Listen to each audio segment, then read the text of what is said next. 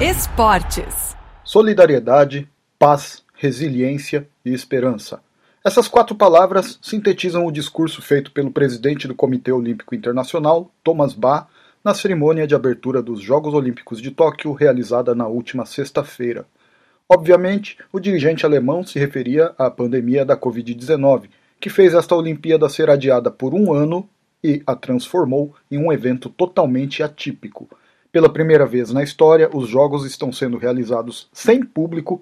Residente no Japão desde 1989, o advogado brasileiro Etsuo Ishikawa liderou o programa de recepção e aclimatação de parte da delegação olímpica brasileira na cidade de Hamamatsu, província de Shizuoka. Ele lembra que o adiamento dos Jogos foi como um balde de água gelada na programação que vinha sendo planejada desde 2013, o que exigiu da organização algo a que os japoneses não estão acostumados: o improviso. 2020 foi realmente um estresse muito grande, né? É, refazer toda a programação, cultura japonesa envolve muito planejamento, envolve muito ensaio, né? Envolvem assim responsabilidades, é, digamos assim, assim, se a gente comparar o padrão de responsabilidade mundial, o Japão a régua é um pouquinho mais acima, né? Então eles têm um cuidado muito grande com tudo e o Japão teve que lidar com a coisa que é mais difícil para eles, que é improviso. Ishikawa reconhece que, com uma campanha de vacinação ainda em andamento no Japão e incertezas quanto aos rumos da pandemia, a realização da Olimpíada não deixa de representar riscos.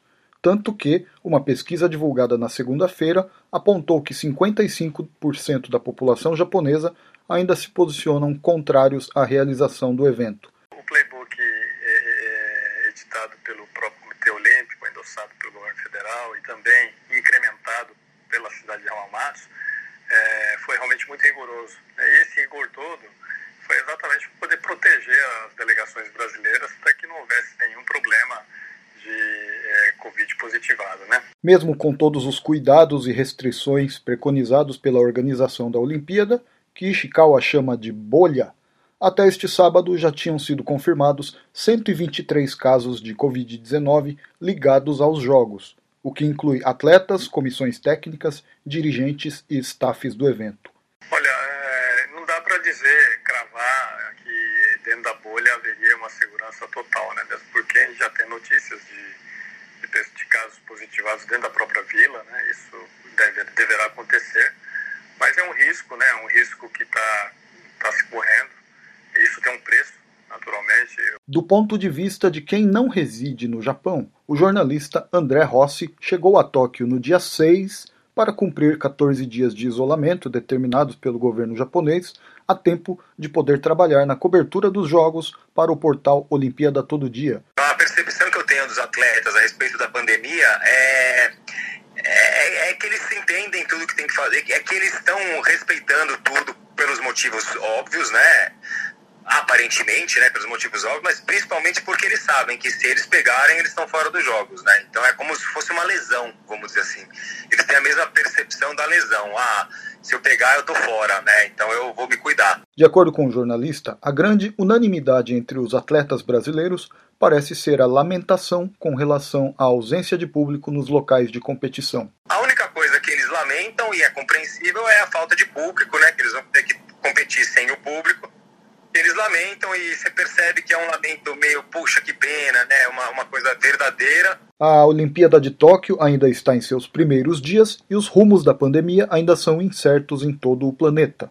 Em consonância com o discurso do presidente do COI, Thomas Bach, o advogado Ishikawa lembra que o Japão possui um histórico de superações que pode fazer do arquipélago, mais uma vez, um exemplo inspirador para o resto do mundo. Dentro da história mundial, o Japão sempre foi acometido de, de, por tragédias, né, tragédias naturais. Né.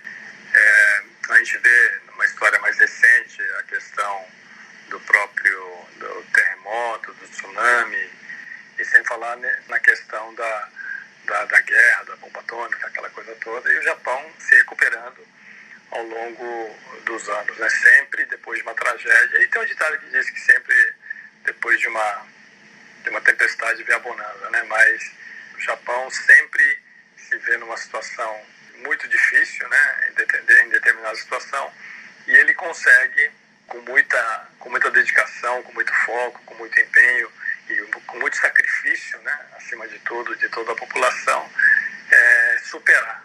Já o jornalista André Rossi, que elogia a estrutura e o nível de organização da Olimpíada, também reconhece o Japão como exemplo de superação, mas prefere ser mais cauteloso em comentários sobre a pandemia e acredita que o principal desafio do momento é que os jogos sejam realizados sem grandes percalços. Eu acho que, na verdade, quando passarem os jogos e Deus, Deus queira, ou tudo dê certo na melhor maneira possível, não ter nada grave aconteça, né, ou nada mais grave, uma explosão de casos geral com a variante Delta, que era uma grande preocupação, é, se isso de fato não acontecer, eu acho que vai ser mais um grande alívio, vamos dizer assim, tanto das autoridades quanto do povo japonês e do, do mundo em geral, né? De, de que, ah, ufa, conseguimos fazer. Gilberto Yoshinaga, de Tóquio, para a RFI Brasil.